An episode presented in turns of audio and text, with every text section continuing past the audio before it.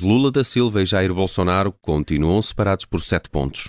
A vantagem mantém-se do lado do candidato do PT. Nesta sondagem publicada pelo jornal O Globo, Lula da Silva tem 50% das intenções de voto, Bolsonaro 43%. É um valor idêntico ao registado na sondagem de há uma semana. Esta pesquisa mostra ainda que Bolsonaro é rejeitado por 47% dos eleitores e Lula por 41%.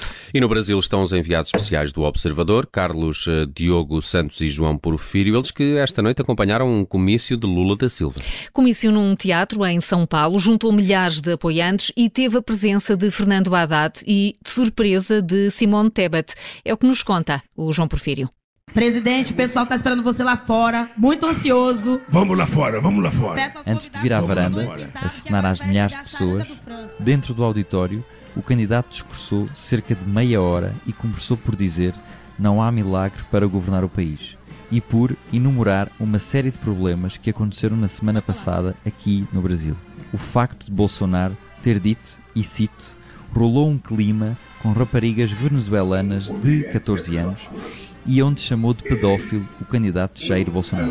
Presidente da República jamais poderia ter tido atitude de pedófilo que ele teve não uma criança de Ao petista juntou-se Simone Tebet, sem que nada o previsse.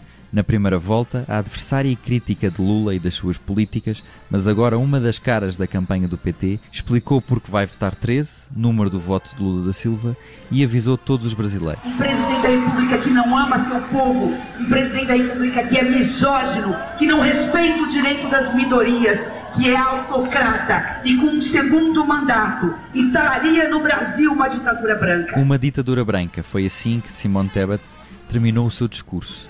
Lula terminou também a sua intervenção apelando naturalmente ao voto em Haddad para governador de São Paulo e em si, claro, para Presidente da República, ao som do hino da sua primeira campanha eleitoral, em 1989.